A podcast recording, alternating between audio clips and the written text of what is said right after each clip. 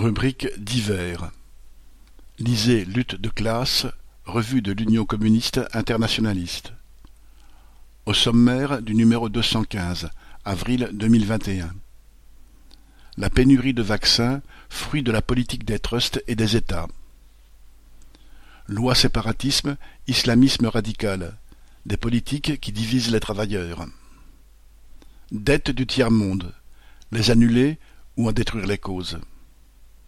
EDF, le projet Hercule et les intérêts des travailleurs.